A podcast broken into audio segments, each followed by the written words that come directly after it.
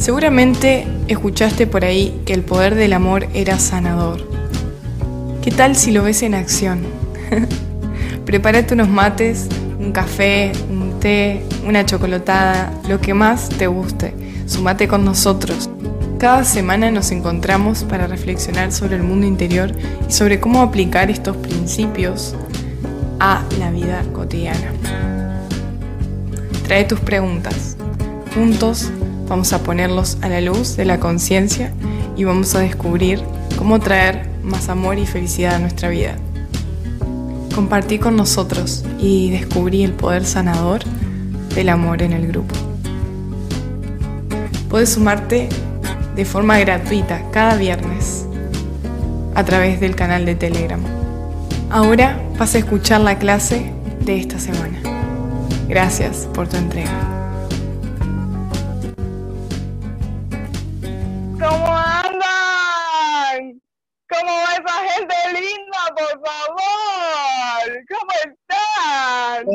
Esos colores, con esos colores no, por favor.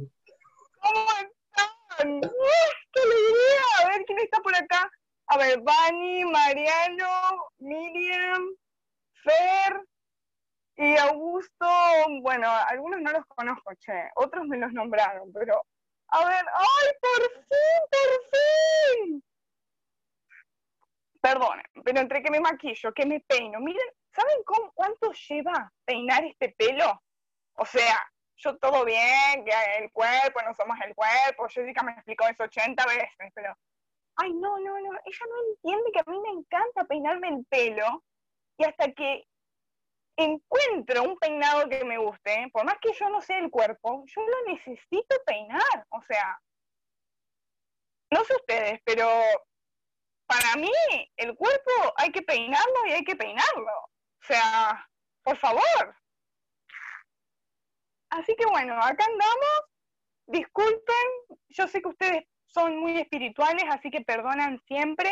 Así que mientras venía para acá, yo decía, ay no, me demoré, me demoré, pero ellos no juzgan, ellos aman, ellos no me van a decir nada, así que una parte de mí, que seguramente era el ser, eh, una parte de mí eh, estaba en paz porque decía, ellos no me van a juzgar, no me van a juzgar cuando llegue y cuando, bueno, llegue tarde. Así que, ay, gracias, gracias. Y, bueno, decirles que me aprendí algunas frases de memoria para que meditemos juntos eh, y que empecemos juntos a meditar. yo nunca medité antes, pero Jessie me dijo algunas frases que me aprendí de memoria y, bueno, cuando fui a Jardín de Infantes hice un curso de teatro, así que puedo usar más o menos todo eso. Y si quieren, eh, guío la meditación de inicio, ¿les parece? Así empezamos así juntos. Genial. Bueno, de todos modos, si me equivoco, eh, ya saben, ahí practicamos el perdón y el no juicio y ya está, ¿ok? Así todo sale redondo. ok, ok, bueno. Espérenme que me tomo este mate, que si no después se enfría y saben que es horrible el mate frío, o sea, un horror. Así que bueno. ¿Qué les parece si buscamos una postura cómoda en la que podamos respirar? Porque eso es lo que se hace en meditación, respiramos. Ay, que me pongo nervioso y ya me equivoco. Bueno, a ver.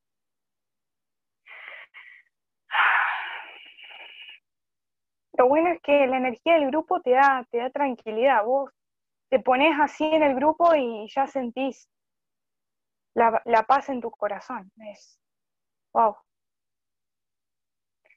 Así que vamos a cerrar los ojos.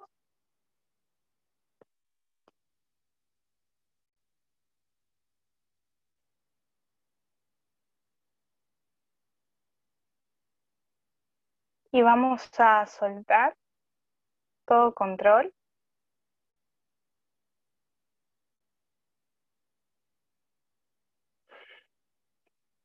Vamos a permitir que la energía se mueva sin querer controlarla.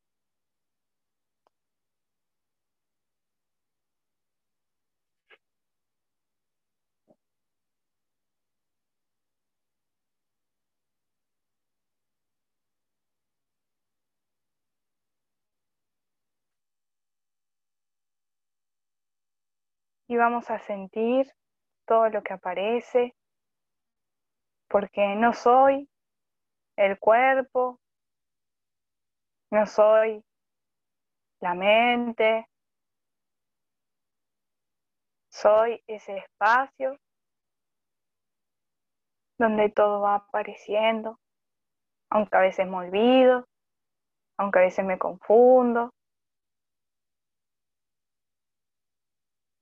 aunque a veces me creo que me tengo que peinar y llego tarde.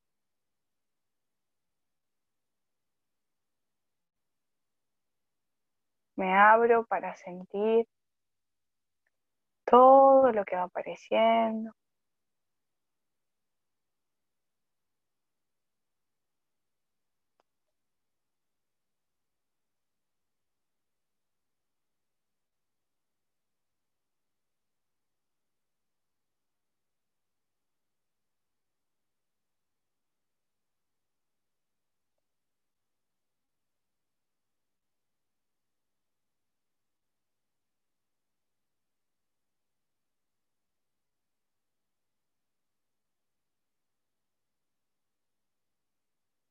Voy a regalar unas respiraciones conscientes de la energía que hay ahora. Y cuando sienta que es el momento, voy a abrir los ojitos bien despacito y voy a seguir consciente de esa energía, aún con los ojos abiertos.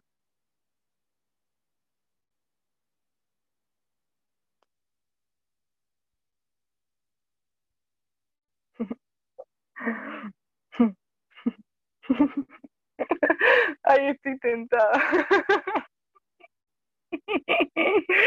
Ay, chicos, por favor. No sé qué dicen ustedes, pero ¿cómo pica esta peluca? Ay, mamá. Bienvenidos, bienvenidos. Les traje a el superego o el otro yo para que dé la clase, para que hablemos justamente de esos aspectos que mm, nos cuesta mirar, ¿no? Que nos cuesta, porque parecen tan serios y parecen tan em, bruscos o tan, entre comillas, malos, ¿no? Eh, nos cuesta aceptar, nos cuesta mirar. Entonces, me pareció que era divertido personificar un poco algunos de esos, em, algunos de esos mensajes o, voces ¿no? que aparecen a veces. Y, tal y como siempre decimos, transformar esa voz en una caricatura y simplemente observarlo y, ver cómo, cómo es como, como, un dibujito animado, ¿no? Eh, me pareció justo ordenando, encontré la peluca y dije, wow, sí, esto es para la clase, lo voy a llevar y nos vamos a reír juntos un rato justo apareció la peluca, así que nada, me pareció muy divertido. Para descontracturar un poco la clase de los viernes. Así que bienvenidos, bienvenidas, gracias por siempre sumarse ¿no? con tanta con tanta entrega a, a todas las propuestas y, y gracias por jugar también, porque la vida es eso y la espiritualidad también es jugar, es acercarnos con esa actitud de, de niño o de niña, ¿no? reconociendo esa pureza de la conciencia y ver incluso eso que tanto nos duele o eso que tanto eh, nos, nos cuesta mirar, ¿no? Porque es así, eh, desde ese lugar, desde ese lugar de alegría. Así que Ahora voy a sacar la peluca. Mi perrita me miraba como diciendo, ¿y esta quién es? ¿Qué hace acá? ¿Qué hace acá esta, esta chica en, mi pieza? ay, Bueno. Acá, acá volvimos a, la normalidad, al personaje real, el personaje, el otro personaje. Gracias. A ver qué dice por acá en el chat. El ser es millonario. Tal cual, Vani. Yo como un salame esperando que aparezca uno de mi Dachi. Puede ser, voy a, voy a intentar personificar ese papel la próxima.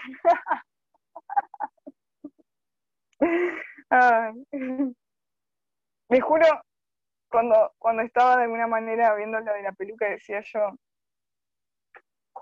qué, qué loco. Y cuando Vani decía, ¿no? Esto de,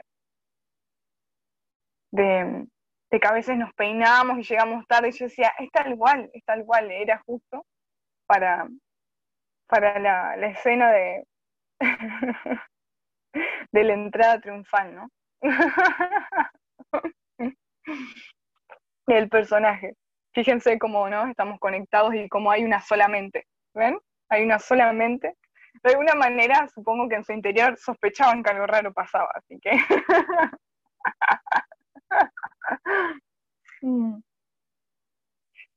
Fíjense que una de las claves para, para sanar lo, lo, que nos cuesta mirar, lo que conocemos a través del trabajo, por ejemplo, de Carl Jung, como la sombra o lo inconsciente. Freud, bueno, también habla sobre estos asuntos claramente, pero la mirada de Carl Jung es mm, interesante porque él habla del, inconsciente colectivo. Y menciona justamente que detrás de cada, de cada negación o, detrás de aparentemente lo que cada uno esconde en, la sombra, es decir, lo que no puede ver, aceptar de sí mismo y por lo tanto necesita como tirarlo para atrás Hay una unidad. Y él dice, hay una unidad porque no es mi inconsciente, sino que hay un inconsciente colectivo. Entonces él separa, por un lado, lo que es, por decirlo, personal y lo que es colectivo. Y es interesante porque cuando vemos a través de la investigación de la conciencia todo tiene que ver con el karma, vemos que hay un karma, por decirlo individual, que trae el alma, pero después hay un karma colectivo, e incluso cuando se alcanzan de nuevos niveles de conciencia, por ejemplo, en los elevados niveles del amor y más allá en, los distintos niveles de iluminación, en la conciencia, si bien se trasciende el karma personal, eh, sigue apareciendo el karma colectivo y es algo a lo que siempre estamos eh, adheridos, ¿no? El karma colectivo. Entonces, quizás sí, esa alma de alguna manera sanó y perdonó cuestiones de sus otras vidas, digamos, de lo que era el karma personal, pero sigue recibiendo energía del karma colectivo. Por eso los desafíos están siempre en todos los niveles. Y por eso eh, lo más sabio es realmente no individualizar y decir, ok, no, esto no es mi ego, no es mi inconsciente, es el inconsciente es el ego, es la sombra. Eh, y tomar todo como que es colectivo porque en sí es colectivo. O sea, hay un solo ego, ¿sí? Dentro de lo que es la ilusión, hay un solo ego, hay un solo ser que se manifiesta en, en cada uno de nosotros en distintas formas, pero es el mismo ser y es el mismo mecanismo mental, ¿no? Entonces, una de las cosas que nos ayuda mucho es reconocer esto, que, hay, que no es personal, que es parte de la herencia humana, tener esta, esta mente y todo lo que tiene que ver con lo inconsciente, con el inconsciente colectivo, es justamente parte del mundo de la forma. Es decir, si bien no es algo que se toca, digamos, del mundo de la forma físico, entra todo lo que es los arquetipos, por ejemplo, y todo lo que tiene que ver con em, las energías del inconsciente, forman parte del mundo de la forma, del mundo al cual accedemos a través de la mente y también a través de la conciencia. Como sabemos, hay distintos niveles de realidad. El cuerpo es como el que más vemos, el que más consciente tenemos, ¿no? Y de alguna manera decimos, bueno, esto es lo físico, pero lo que respecta al mundo de la forma no es solamente el cuerpo, sino también los pensamientos, las emociones, las sensaciones, eh, todo lo que va apareciendo en la mente forma parte del mundo de la forma, por más que no es físicamente tangible, se tiene en cuenta dentro de ese lugar. Y la mente, digamos, es ese campo, de, ese campo más amplio en donde aparece el cuerpo. Entonces el cuerpo lo puedo de alguna manera manejar por la mente, es la mente la que me va informando lo que pasa en el cuerpo. Y por otro lado, sabemos que ese campo de la mente está contenido en un campo mucho mayor, que es el campo de la conciencia, el campo de la conciencia consciousness, como eh, nos explica David Hawking. Y ese campo de la conciencia consciousness es un espacio infinito que lo sabe todo, que lo conoce todo. Ahí es donde aparece tanto, podríamos decir, el ego como em, lo inconsciente. Cuando empezamos a, ver o a ser conscientes de eh, los arquetipos, que son programas a nivel colectivo al cual todos nos vamos conectando en distintos momentos, em, estamos viendo formas, al igual que los pensamientos, pero que de alguna manera rigen en el colectivo, así como los sistemas de creencia que aplicamos en nosotros, así son también los arquetipos y mm, muchos conceptos están arraigados en el inconsciente porque han generado tanto dolor, tanto sufrimiento que mm, se reprimen. Ustedes saben que gran parte de las enfermedades, por no decir todas, tienen su origen en la culpa inconsciente. Hay otras que son kármicas, pero en sí, eh, la culpa inconsciente que, viene de vidas y vidas y que es colectiva, em, es lo que termina generando muchas enfermedades, sobre todo psicosomáticas. Y mm, el doctor David Hawkins decía que si no por la culpa, las enfermedades no existirían. Entonces, fíjense qué interesante. Ese campo de conciencia, consciousness, es el espacio donde todo aparece, donde aparece esta información de los arquetipos, que es parte del inconsciente. Y, claro, como el ego o la mente pensante cree que existe solo lo que conoce, al principio, cuando aparece algo inconsciente, uno se puede sentir choqueado, ¿ok?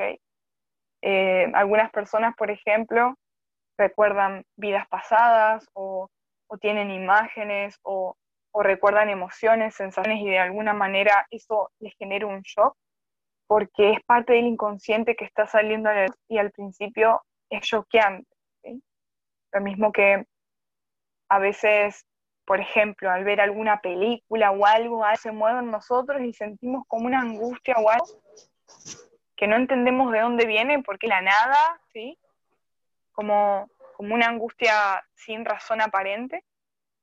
Eh, eso tiene que ver con remover el inconsciente, empieza a hacerse consciente poco a poco y al principio es normal tener shock, ¿no? Un momento de shock. Pero ese campo de conciencia infinito en donde aparecen estas imágenes o estas sensaciones está contenido a su vez en un campo mayor, que es el campo de conciencia awareness, el ser mismo, esa luz a través de la cual estamos viendo. Y mm, Por lo tanto, cuando soy consciente del inconsciente, estoy justamente reconociendo la presencia de la divinidad en mí, porque es la presencia de la divinidad la que me está mostrando ahora en este momento eso inconsciente para que lo pueda para que lo pueda sanar, para que lo pueda perdonar. Entonces, fíjense si no es un regalo cuando uno empieza a abrirse consciente, eh, también se abre a reconocer el ser, ¿no? El ser en su máxima expresión mostrándonos dónde podemos seguir entregando y sanando.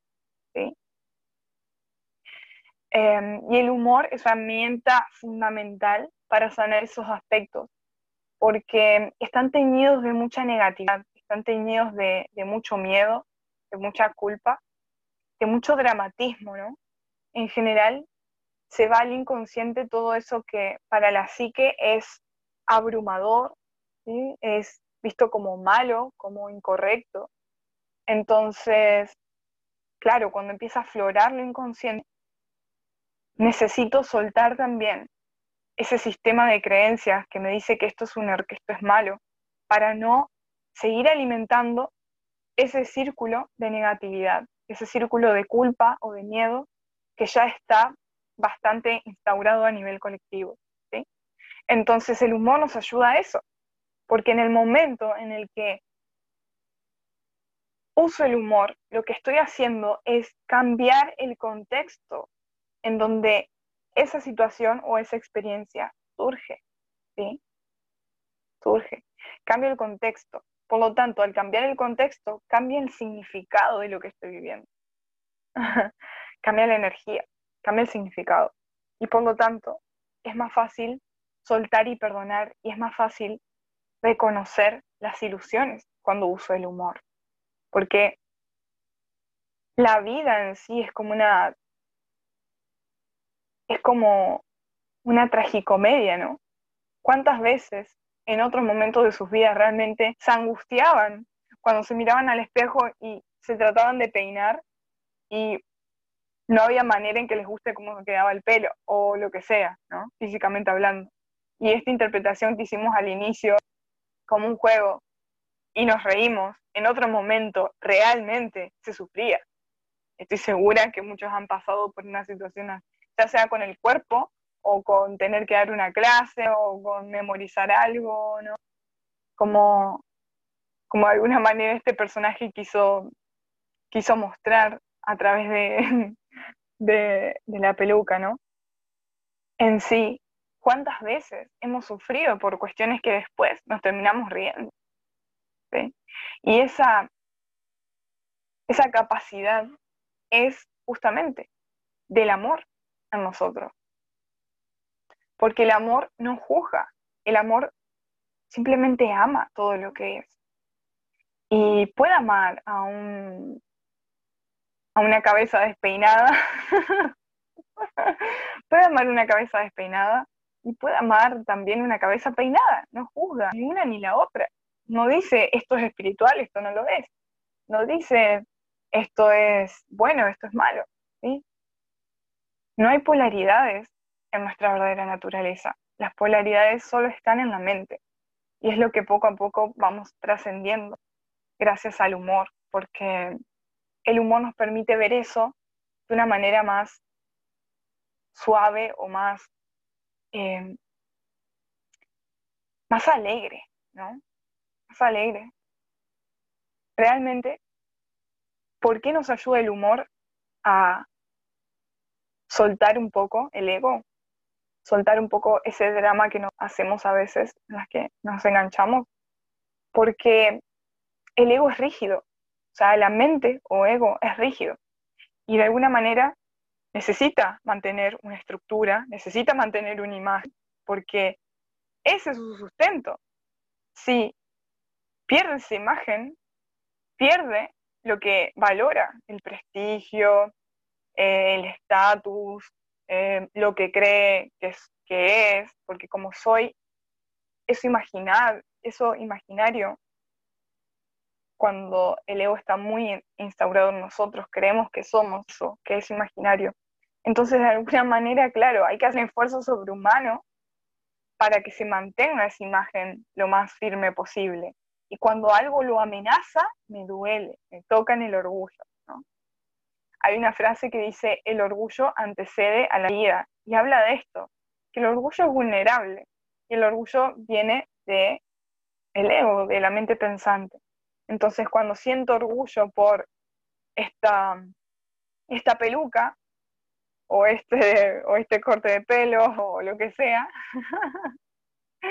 cuando algo amenaza, o se me cae pelo, o no lo encuentro, o lo que sea, toda mi estructura se desestabiliza, ¿no? Porque eso que valoraba o eso que me daba un orgullo ya no está. Y todo lo que me daba un, valor ya no está. Y entonces, así que antes de que sigamos un poco con la charla y, y veo, bueno, que por ahí escribieron algo en el chat antes de que vayamos por ahí, les sugiero que busquen algo para anotar, ¿sí?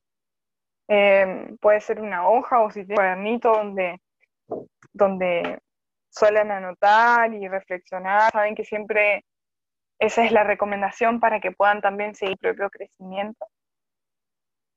Busquen un lugar para anotar y vamos a escribir todos esos aspectos de nosotros mismos que nos da vergüenza, que nos da vergüenza o que nos da mm, em, timidez aceptar o como que sentí que ah, no me gustaría que la gente se enterara de esto. No, me gustaría que,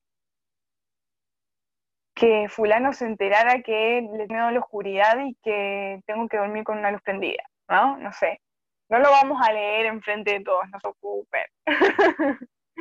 Pero vamos a darnos unos minutos para anotar todo eso que identificamos con nosotros y que nos da vergüenza o que nos da miedo o que nos da pena admitir de nosotros mismos.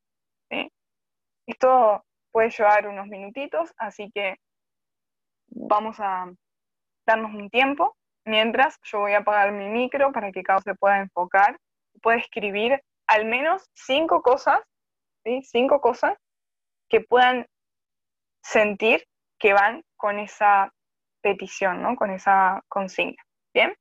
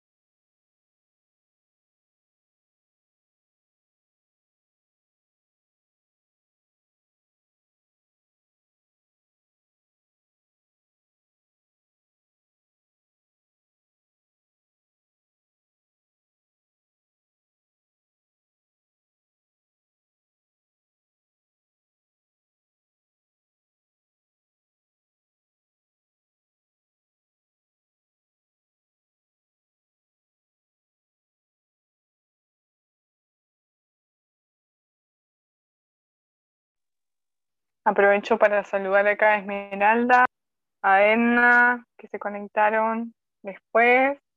¿Cómo andan? se perdieron la invitada de hoy, se la perdieron.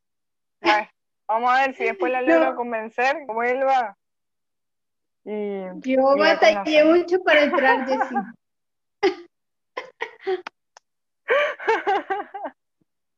ya ponía la compu, ya me quedé en el celular porque no No hay problema, no hay problema.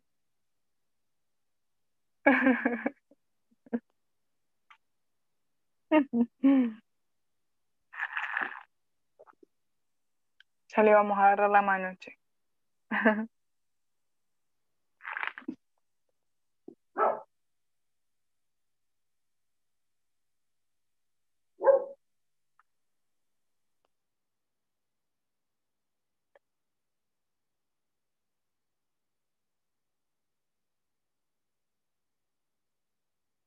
Muy bien, y ahora, ¿quién pasará al frente?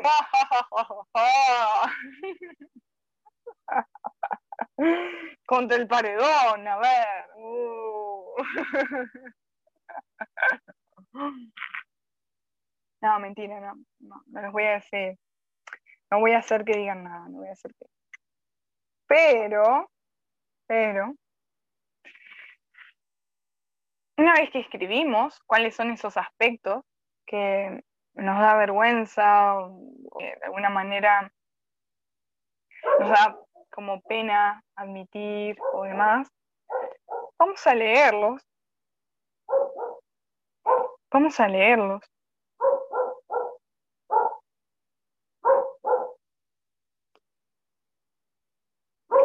Y vamos a imaginarnos ahora un personaje. Un personaje que los está interpretando. Así como, como hoy vieron con esta peluca, un personaje que responda, si van a crear en su mente, van a usar la mente a su favor, y van a imaginarse a un personaje haciendo eso que ustedes justamente escribieron. Por ejemplo, si escribieron, eh, me da miedo o me da vergüenza equivocarme, vamos a imaginar a un personaje tipo caratura, como cada uno quiera, equivocándose. Y de una manera muy graciosa. no sé, por ejemplo, no sé, que se le quema la comida, eh, que después intenta eh, agregarle algo para que quede mejor y se le, no sé, se le prende fuego la cocina. Todos vimos muchas caricaturas de chiquitos, así que estoy segura que en tu mente hay mucha imaginación que podemos usar para cambiar un poco el contexto a eso que anotamos. O por ejemplo, me da vergüenza cuando me enojo. Me da vergüenza cuando eh, o, me, molesta cuando me noto que me enojo. Entonces, voy a imaginarme de nuevo una caricatura así enojada, haciendo cosas de enojada, ¿no? Sacudiendo así a, no sé, el perrito, la mascota que me hizo enojada. ¿No?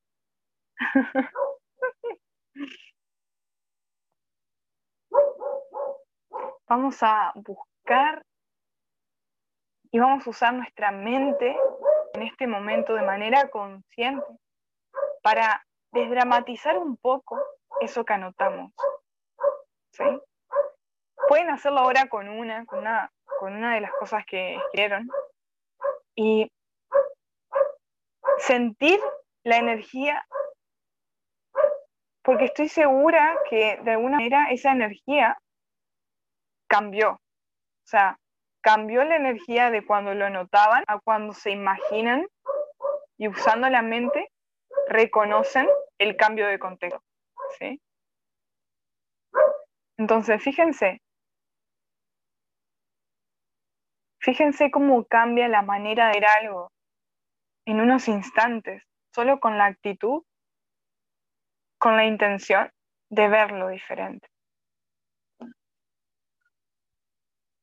Vamos ahora con un miedo muy potente, ¿no? Un miedo que de alguna manera hoy en día está a flor de piel, ¿sí? Vamos con todas. Vamos que estamos acá entre todos con la energía. Es posible. Así que vamos. Vamos a imaginarnos ahora que nuestro peor miedo se hace presente. Cada uno puede tener un peor miedo diferente, pero en el fondo el miedo, el peor miedo de todos es al principio dejar el cuerpo. ¿no? Vamos a imaginarnos que estamos al borde de dejar el cuerpo en alguna situación, cada uno lo puede imaginar. Y vamos a sentir toda esa intensidad que aparece cuando imagino que estoy a punto de dejar el cuerpo. Ahora, de la nada, siento que ya este es mi último momento. Ya el cuerpo no va más. Me imagino el peor escenario el peor escenario en el que pueda dejar el cuerpo. Lo voy a imaginar.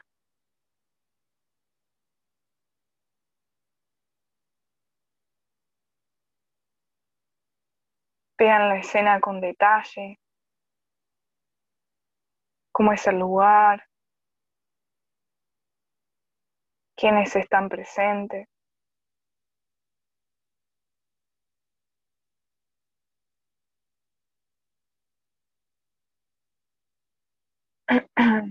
qué es lo que le pasa al cuerpo, si está enfermo, si tiene un accidente, si hay sangre, si hay fuego, si hay agua.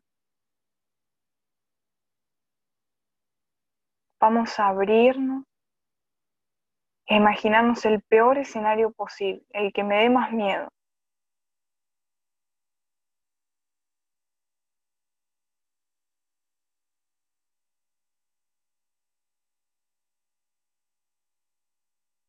Y voy a ser consciente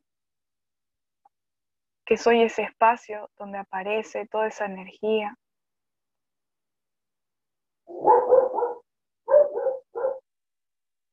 Y voy a sentir toda esa energía que va apareciendo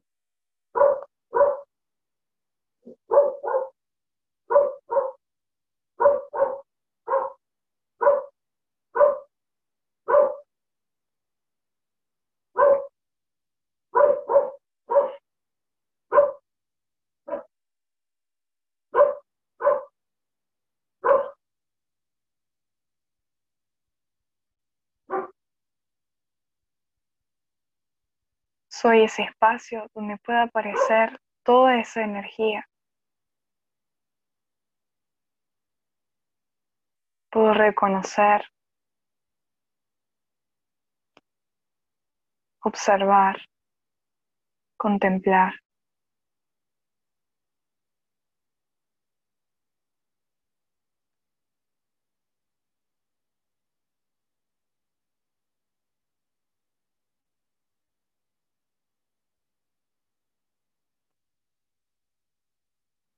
¿Qué es lo peor que podría pasar? Lo traigo a la conciencia y siento.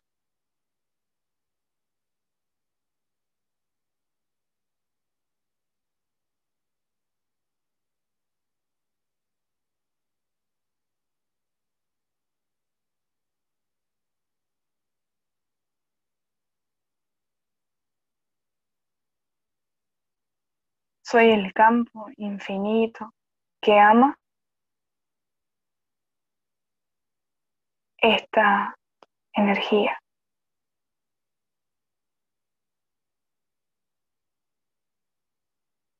Amo esa energía.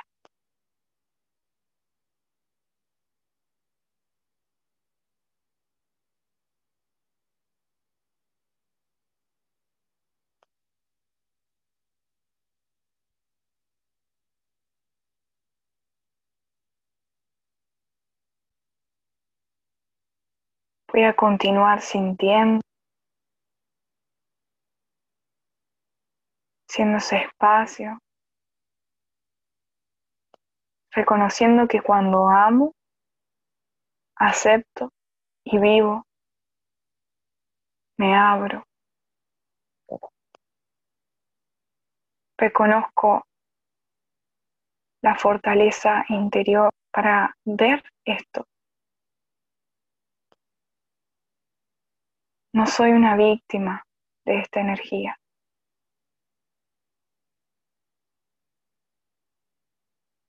Soy el espacio donde todo puede aparecer sin ser perturbado.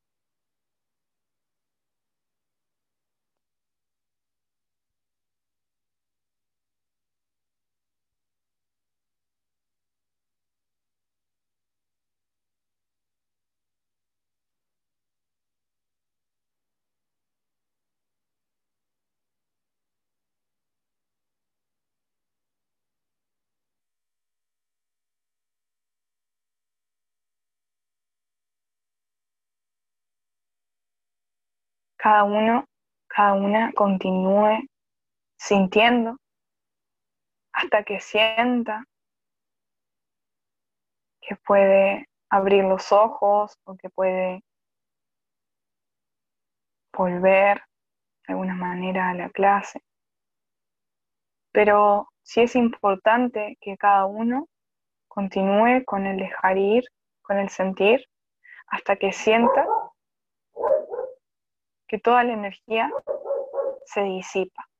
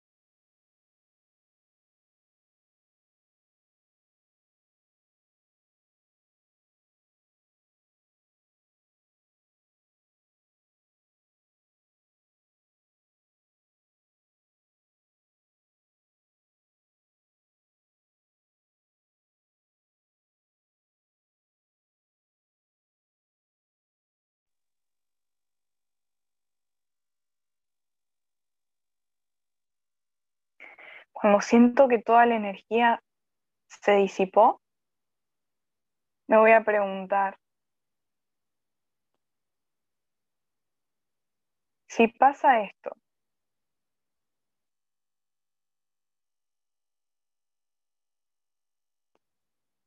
¿qué? Si pasa esto,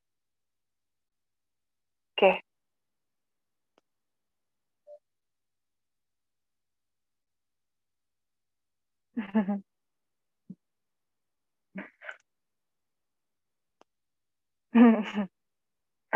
Una parte puede decir, ¿eh? si pasa esto, se termina todo, o sea, hello.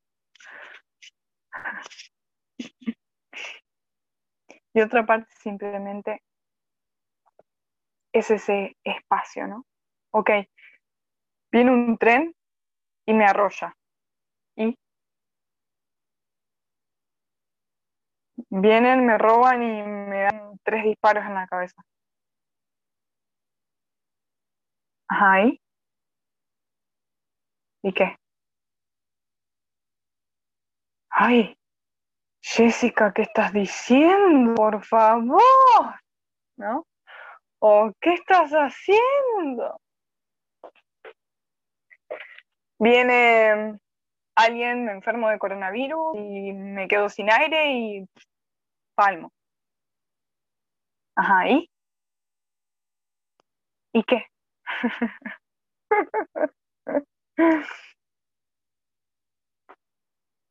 si no me puedo reír, hay más energía por sentir. Y es perfecto. Continúo sintiendo la energía hoy y siempre, dándole espacio a cada sensación. Cuando me puedo reír es porque de alguna manera ya no hay una identificación con ese drama que cuenta la mente. Entonces, de una manera puedo reírme de incluso un escenario que para mí representa el peor escenario o representa el peor escenario. Esta herramienta de imaginarme lo peor que pasar y entregar la energía no solamente es válida para nuestros miedos, sino para otros, otras experiencias que de alguna manera están en el inconsciente, que todo eso que llevo al inconsciente es justamente lo que para mí es lo peor, lo que para la mente, mejor dicho, es lo peor. Lo que la mente interpreta como que es un horror, eso se va al inconsciente. Lo que la mente interpreta como esto no lo podría aceptar, esto no lo puedo aceptar, no lo puedo vivir, se va al inconsciente.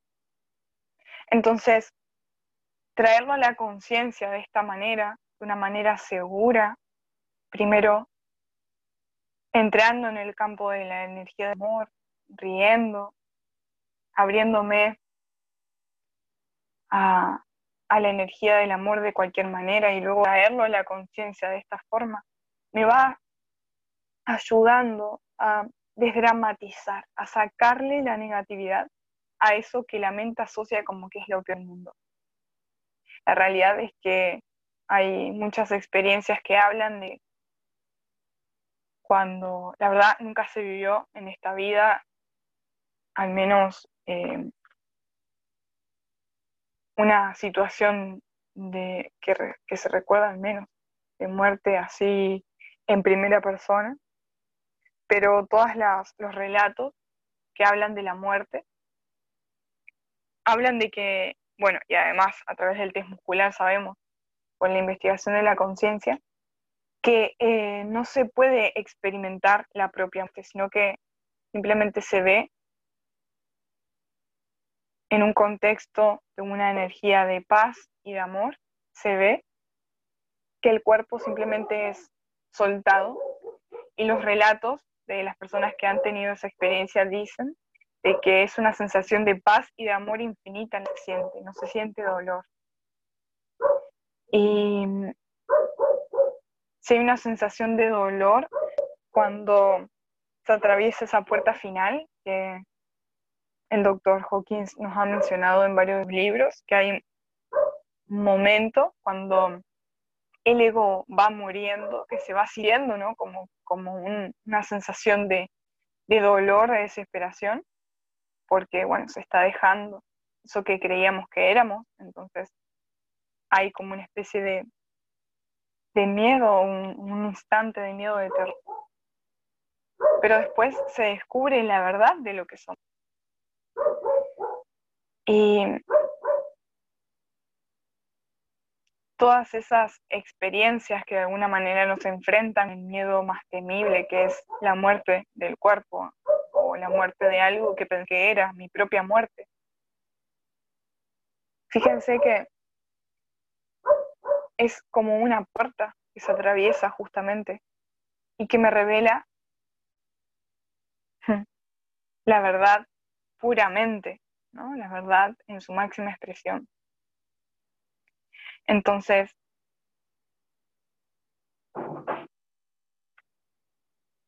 Todo miedo es una ilusión, pero necesito atravesarlo para dar cuenta de esto. Primero, esto es una simple frase que escucho. Solo sintiendo y atravesar esta energía me revela en la experiencia subjetiva lo que estas palabras significan. Una cosa es escuchar sobre algo y otra cosa es ser ese algo. Cuando realmente tengo la experiencia, ahí es donde realmente comprendo lo que significan esas palabras. Entonces el miedo más grande es esto, la muerte del cuerpo, porque al principio uno se identifica mucho con el cuerpo, uno siente que es el cuerpo, entonces perder el cuerpo es esa sensación de voy a dejar de existir. ¿sí?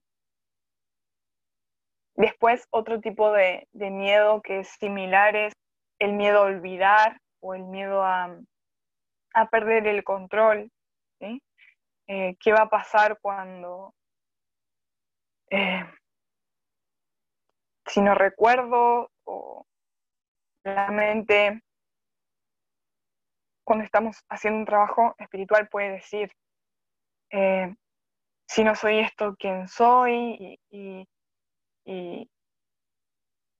cómo voy a sobrevivir sin saber quién soy, o cómo voy a sobrevivir si, si no hay nadie, o qué es eso de que no hay nadie, cómo es eso que este yo no existe, ¿no? Muchas muchos comentarios que se escuchan en la mente y son simplemente racionalizaciones y son eh, de alguna manera esos comentarios de que, que, van apareciendo cuando uno deja alimentarlo. Eh, hoy por acá Mariano decía que le costaba entender esto de que el ego es uno, porque para él ego es igual a separación. Y esto depende mucho del nivel de conciencia en el que uno realmente está trabajando en este momento, porque todo es subjetivo. Como cada uno vive o siente eso que se denomina ego, en realidad es muy subjetivo. Y en algunos momentos el ego se ve como alguien, en otros momentos el ego ni se ve, porque realmente estoy tan identificado con la mente que no me doy, no veo un ego, entonces simplemente la vocecita es lo que yo soy. Y cuando uno va avanzando en los niveles de ciencia, cada vez se ve más a una voz como separada, hasta que simplemente esa voz se puede sentir que, que no hay un yo detrás, es simplemente una voz que habla de vez en cuando. Y y es muy gracioso porque habla como si fuera alguien, pero en realidad no es nadie. Es muy divertido escuchar las acciones se dan espontáneamente y la voz habla por encima como diciéndolo yo o como diciendo, ¿no? Como queriendo apropiarse de la acción cuando uno claramente que la acción se da espontáneamente y que no hay nadie ahí. es muy divertido. Pero cada, cada momento es muy subjetivo. Y por eso decimos de que en cada nivel de conciencia están las, las paradojas.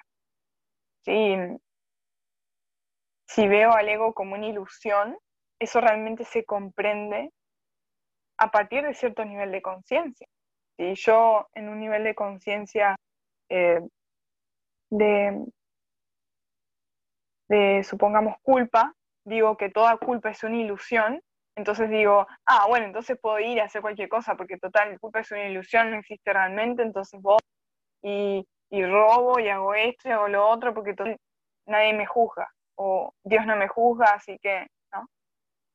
Una cosa es interpretarlo desde ese, desde ese nivel de ciencia, y otra cosa es interpretarlo desde un nivel de conciencia de amor donde realmente comprendo, si Dios no juzga, tampoco me voy a juzgar yo, y por lo tanto la culpa que creía no es real.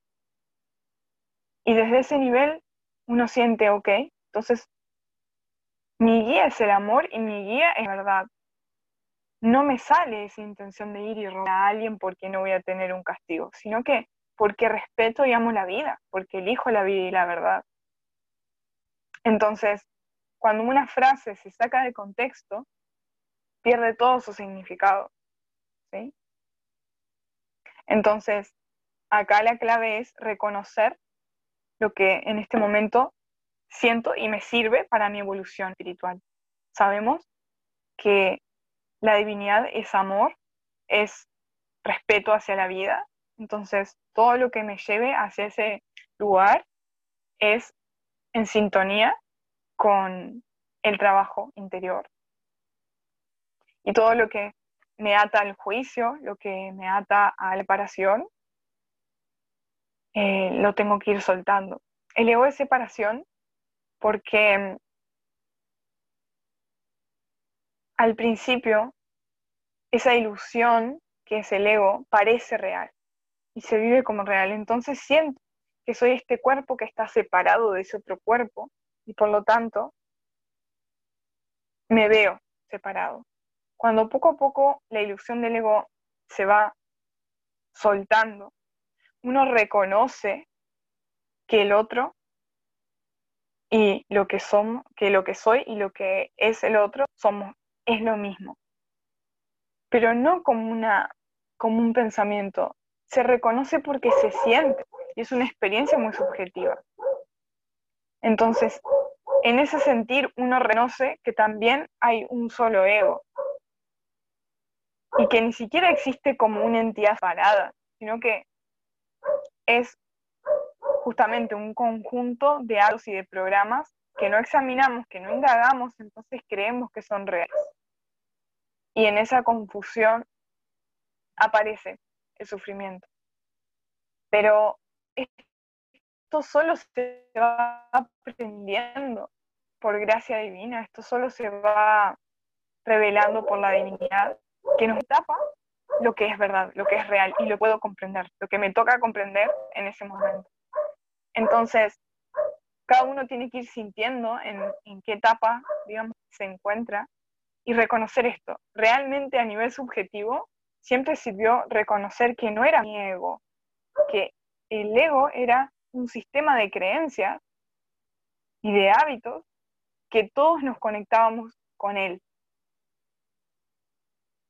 Porque cuando creo que es mi orgullo, que, por ejemplo, aparece un pensamiento de, uy, qué bien me salió esto, vamos para adelante, vamos, eh, me voy a transformar en, millonaria porque esto me salió re bien, voy a vender mucho, voy a hacer esto, voy a hacer lo otro, ¿no?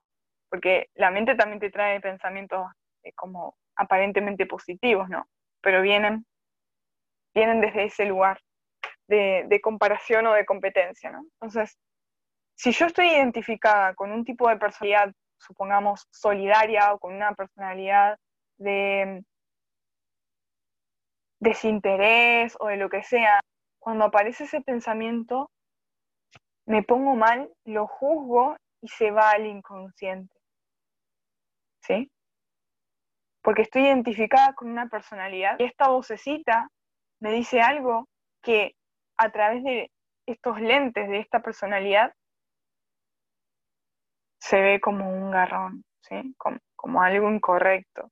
Entonces se va al inconsciente cuando reconozco que soy el espacio donde todo puede aparecer y cuando reconozco que no soy esa mente y que la mente es una universal, cuando aparece un pensamiento no me lo tomo como yo estoy pensando eso. Es simplemente algo que aparece, no importa de dónde viene. Lo que importa es que está acá y yo lo puedo vivir, lo puedo sentir y puedo ver la energía que hay detrás sin tomarme personal lo que me dice la energía.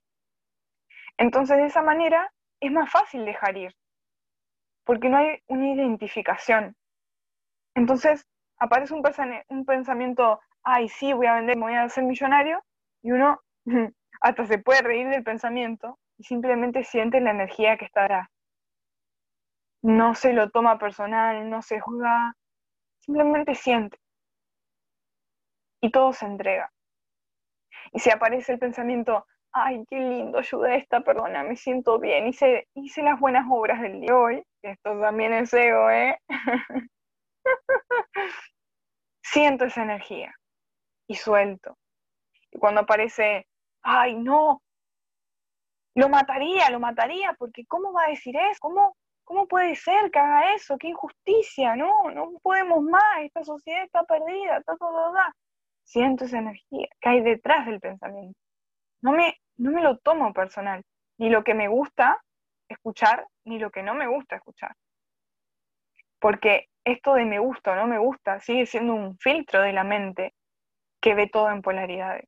El ser no juzga y ama todo lo que aparece, porque reconoce que es contexto.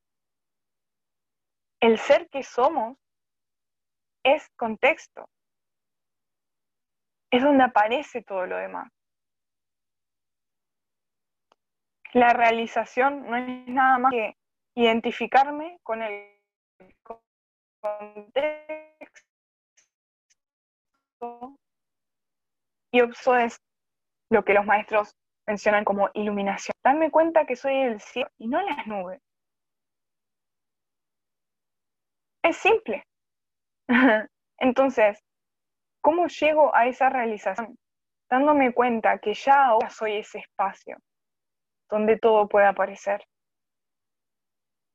Que no soy el, pensamiento, que no soy la vocera que dice, hoy tengo que tal cosa, hoy me equivoqué con esto, porque es muy divertido. Fíjense cómo encima habla en primera persona como que si realmente es yo. Esa vocecita dice, ay, voy con un ejemplo, voy con un ejemplo que muchas gracias hace unos días. Estaba mirando unos conciertos de mm, André Rieu, que son conciertos así de música clásica, eh, realmente divertidos porque hay actuación, baile, hay música clásica, pero mezclada con algunos ritmos así tipo latinos o la gente baila. es muy interesante todo lo que va surgiendo. Y estaba mirando así el cuerpo, ¿no? El cuerpo miraba el visor y empezó a llorar. El cuerpo lloraba, caían lágrimas de alegría y de dicha por, la energía que estaba transmitiendo la música y se sentía esa energía de, amor, de dicha. Y entonces en la conciencia apareció, ¡ay, esto me emociona! Caían las lágrimas así el cuerpo. Y, y en la conciencia apareció un pensamiento que, ¡ay, cómo me emociona esto! Esto me emociona. Y ahí enseguida surgió la risa porque fue muy divertido ver cómo la mente quería apropiarse, quería decir, yo estoy sintiendo esto. Y, lo dice en primera persona, como realmente, ¿no? Hay alguien ahí y dice, ay, esto me emociona tanto, esto como me emociona, me encanta esto, ¿no? Pero lo que somos es ese espacio donde eso aparece, ¿sí? No esa vocecita, el espacio donde aparece la vocecita. Entonces fue tan gracioso porque así es como funciona. Y a veces, claro, en, el día a día nos identificamos con ese contenido y digo, ay, a mí me emociona esto, o a mí me gusta esto y no me gusta lo otro. A mí me gusta esta música y no me gusta esta otra música, ¿sí? Y poco a poco me doy cuenta que en realidad no soy ese que le gusta esa música y no soy ese que no le gusta esa otra música. Soy el espacio donde cualquier música pueda aparecer y puedo, sí, elegir, pero no porque no porque yo elijo esto, no porque a mí, Jessica, que soy así y asá, me gusta esto y no me gusta lo otro, sino que simplemente elijo, sin historia detrás elijo, elijo escuchar esta música. Y si en algún momento voy a un lugar, me están poniendo la música que teóricamente es todo lo contrario a lo que elegí escuchar, no pasa nada. No pasa nada, porque no hay una identificación y por lo tanto tampoco hay un rechazo a lo que aparentemente es esto. ¿Ok? Y esta actitud o esta manera de ver tiene que ver también con nuestra fortaleza para verlo en sí entre nosotros. cuando aparece un reggaetón y dice, ah, que te hago esto, que te hago lo otro, que subí, que bajá, que ta, ta, ta, ta. Ok, ¿qué energía aparece y qué siento con esta energía? Y puedo aprovechar esa música para reconocer eso inconsciente y sentir esa energía. Ok, a ver, esto me está... Qué horror lo que dice. ¿Cómo que... Dios mío, deberían cancelar esta música. Es un horror, dice la menor. ¿Qué diría mi profesora de yoga? Sabe que yo estoy escuchando esta música, por favor. ¿Qué diría fulano mengano si sabe que, que a mí secretamente me gusta ver este programa de televisión, ¿no? Entonces, me abro y uso eso que aparece también para dejar ir. Y puedo aprovechar y sentir, ver, probablemente esto venga de un lugar inconsciente. Voy a sentir, voy a sentir esta energía, reconociendo que es parte de la mente humana ver a las cosas como un objeto. Entonces la canción de reggaetón me está mostrando parte de la mente humana. Está mostrando lo instintivo, me está, me está mostrando la parte animal en la mente humana. Entonces lo observo y veo, siento, porque soy ese espacio donde todo puede aparecer sin ser perturbado. No soy em, la estudiante espiritual o el estudiante espiritual que tiene que hacer una cosa y no hacer otra. Eso también lo suelto y soy el espacio donde todo puede aparecer.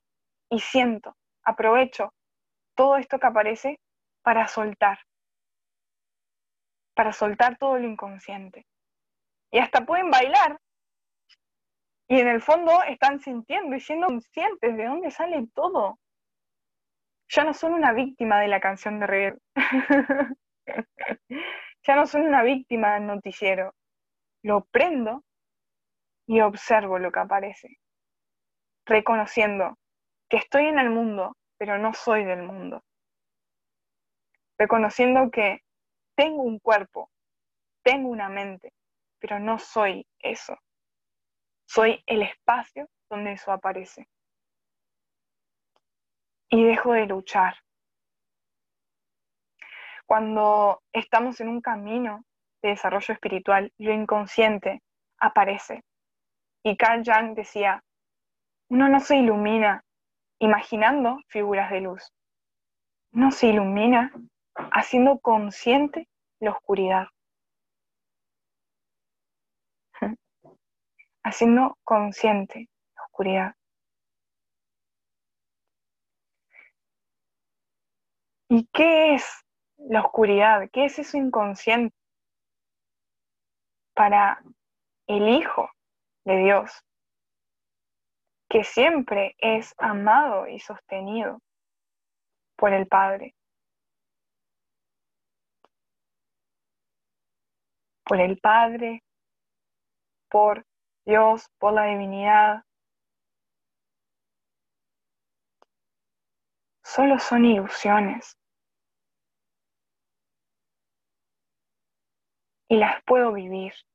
Nada puede perturbar la eterna calma del Hijo de Dios.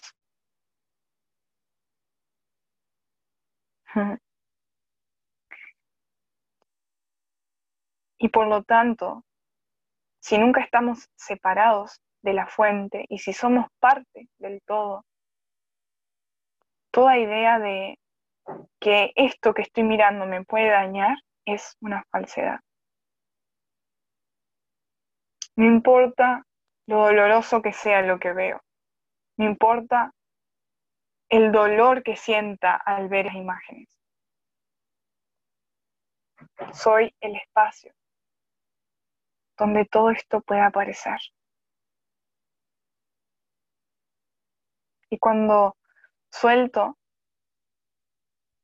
lo que creo que soy en esos momentos y me abro a sentir esa energía y a disiparla, porque ya no la juzgo y simplemente observo y siento y me permito sentir, me permito ver estas imágenes que me causan tanto dolor, sin importar de dónde vienen, sin importar si vienen de una vida pasada, de, una situación que hemos vivido en esta vida, o si viene como, como un ataque del ego, como un, no sé, un ataque psíquico, ¿qué importa de dónde viene?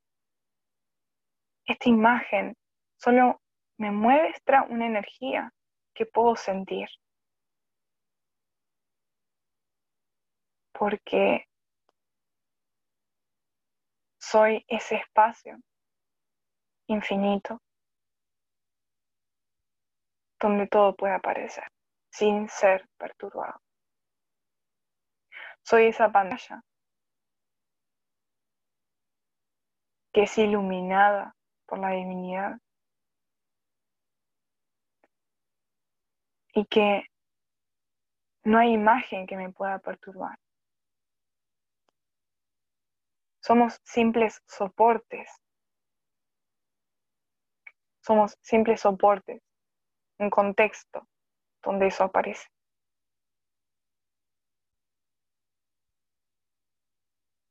Y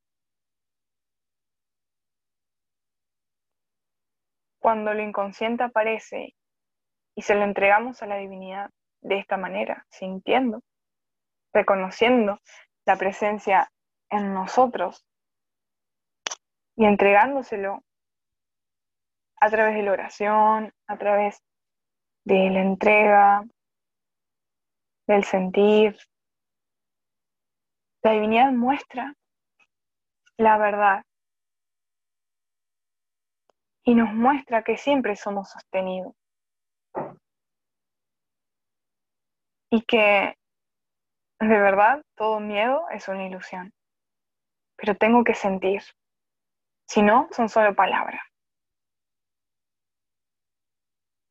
El Maestro Jesús decía que aquellos que practicaran la palabra eran los que iban a ser justamente, no recuerdo bien sus palabras textuales, pero como que él invitaba a practicar la palabra, una cosa era escucharla y otra cosa es practicar la palabra que él enseñaba.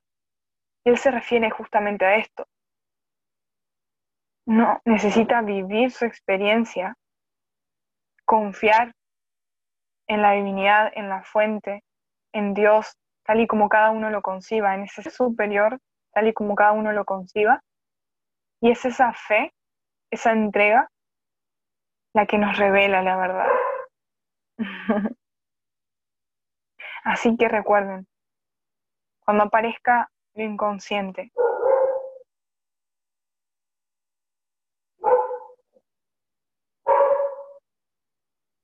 somos ese espacio donde todo puede aparecer. ¿Y qué es eso inconsciente para el Hijo de Dios? Que siempre es amado y sostenido por el Padre. Solo una caricatura. Solo una caricatura. Y algo que ayuda mucho es en oración pedir, Señor, muéstrame todas las ilusiones a las que el alma se aferra con humor para que pueda reír de ellas y entregártelas a ti. Es muy divertido, porque la divinidad nos muestra cómo, por ejemplo, cuando aparece un miedo, de repente el miedo se camufla, se, cambia de, de, sentido, la divinidad muestra y produce risa. Produce risa. pedir que se muestren las ilusiones a través del humor para que podamos reír de ellas es una manera de sanar y divertirse y gratis. Así que les propongo que en estos días les sumen ese lado a sus prácticas de entrega o sus prácticas de, de oración, dan a la divinidad que les muestre las ilusiones a las que el alma se aferra con humor para que podamos reír de ellas. Porque la divinidad es misericordia pura y siempre responde a nuestras oraciones. Y el humor es una manera divina, divina, tal cual de sanar. Porque el ser es dicha, es alegría. Y, y es flexibilidad. Por lo tanto, el humor es una manera de recontextualizar eso que nos duele. Y por lo tanto, de cambiarle el significado. A ver qué dice por acá. Esmeralda dice, estoy viviendo una experiencia que me produce gran dolor y voy hasta donde puedo ir, pero ¿cómo dejo ir esa sensación? Mi nieta más pequeña revive abuso de su mamá y no sé cómo mover mi energía. Cuando lo veo, actúo, pido paz, rescato a la peque y siento que esta chica está haciendo terapia y mientras tanto, ¿cómo dejo ir la experiencia de? Uf, me está costando. Gracias, ya me diste la respuesta. ok. Ok.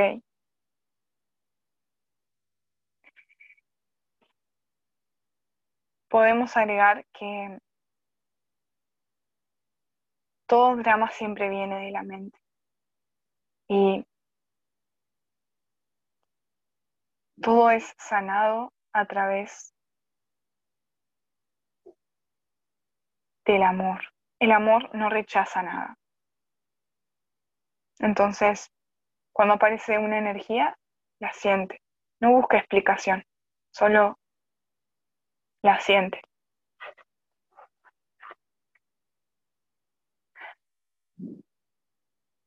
Y es en el sentir donde uno realmente ve la verdad. Entonces, como hablábamos ayer, cuando aparezca la duda, cuando aparezca la crisis, la respuesta siempre es la entrega. ¿Qué quiere decir esto? Entregarme a ese ser superior y pedirle que me muestre, que me muestre eso de manera diferente. Porque la realidad es que nosotros solo podemos conectarnos con esa sabiduría a través de la entrega. Hasta que reconocemos que somos sabiduría.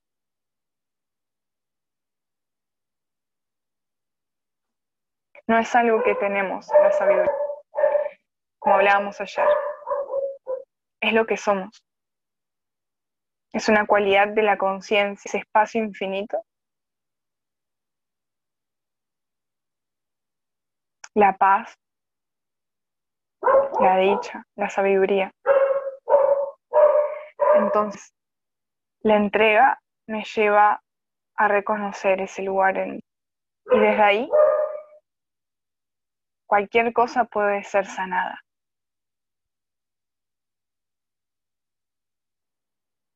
Y siempre recordemos que eso que veo afuera, necesito sanarlo en mí.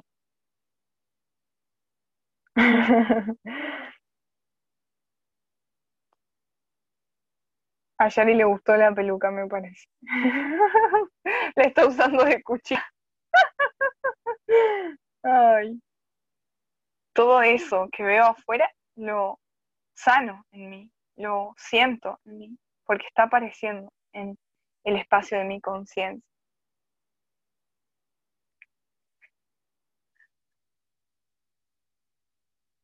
Y siempre recordemos que el ser o la divinidad o Dios o la fuente está en todo.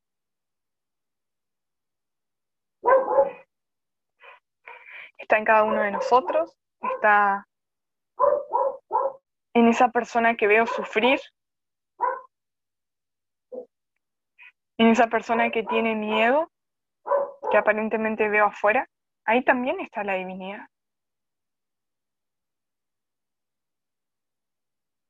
Entonces, el camino siempre es hacia adentro porque es ahí donde todo se encuentra.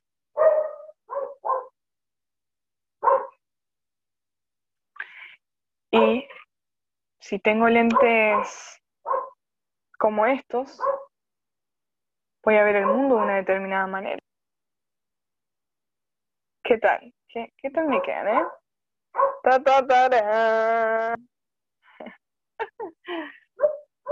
Solo veo el mundo en función de los lentes que tengo puestos. Así que todo lo que vea afuera lo siento en mí, en ese espacio que soy. Y así, incluso lo de afuera puede cambiar. Y si no cambia, cambia lo que siento e interpreto, eso que pasa afuera.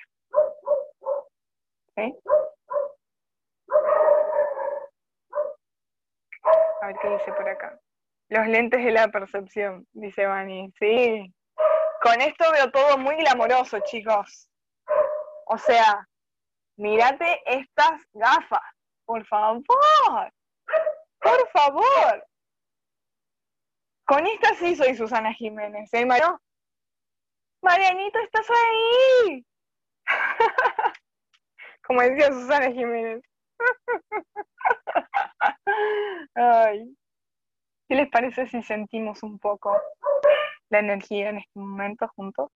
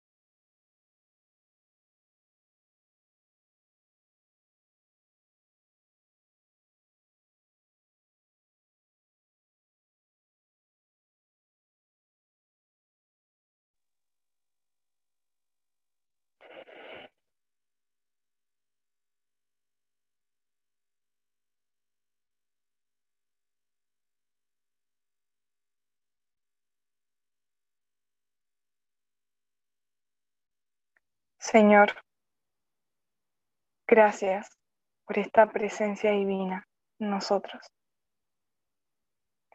Gracias por tu infinito amor, por mostrarnos la alegría. Gracias por ser nuestro Maestro, por recordarnos que siempre somos amados y sostenidos por ti, que toda oscuridad que toda tiniebla solo es una ilusión. Porque siempre iluminas nuestro camino. Siempre contamos con tu fortaleza, con tu presencia. Te pedimos que en los momentos de angustia siempre nos muestres con claridad las ilusiones a las que nos aferramos y muéstranos esas ilusiones con humor para que podamos reír de ellas y entregártelas a ti. Recuérdanos que siempre eres la fortaleza en la que podemos confiar, que nunca estamos solos, que la soledad es otra ilusión y que el amor es lo que mueve al mundo. Enséñanos a ver sin temor lo que antes nos asustaba. Enséñanos a ver eso que inocentemente creímos que era más grande que nosotros, de una manera diferente. Enséñanos a ver lo inconsciente en nosotros con amor, comprendiendo la verdad sin juzgar, comprendiendo la inocencia de nuestra verdadera naturaleza. Muéstranos lo inconsciente de manera segura para que podamos poco a poco liberarlo siempre a través de tu amor y de tu luz. Ya no somos víctimas del mundo, porque ahora reconocemos tu presencia en nosotros. Tú eres la fortaleza en la que confiamos. Eres nuestra guía. Y así será por siempre. Gracias.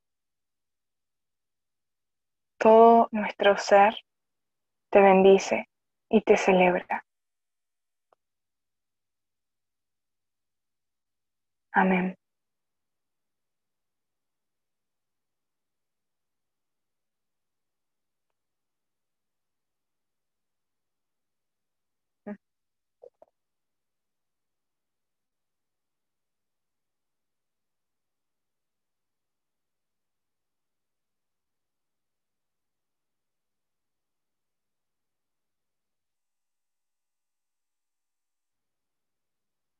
Gracias. Gracias a cada uno por su entrega, por su intención, por esa valentía de ver y de sanar con la que todos nos inspiramos, con la que nos recordamos la verdad.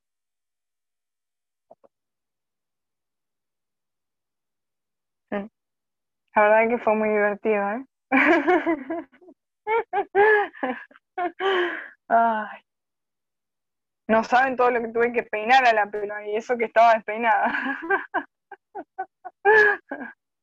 Muchas gracias por recibir siempre con, con tanto, con tanta entrega las, las invitaciones para reírnos, para, para jugar en este camino. Y Gracias por esa inspiración.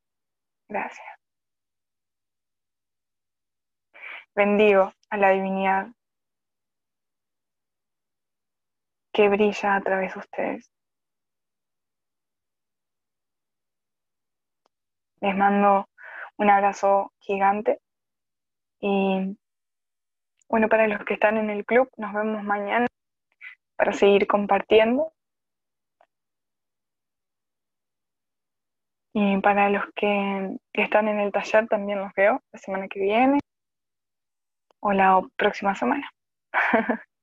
si quieren activar los micros para saludarnos, adelante. Gracias. Muy divertido, muy divertido que pusiste el papel de ¿Vieron? ¿Vieron? Sí. Hasta mañana a todos. Chao, hasta mañana, gracias. Chao.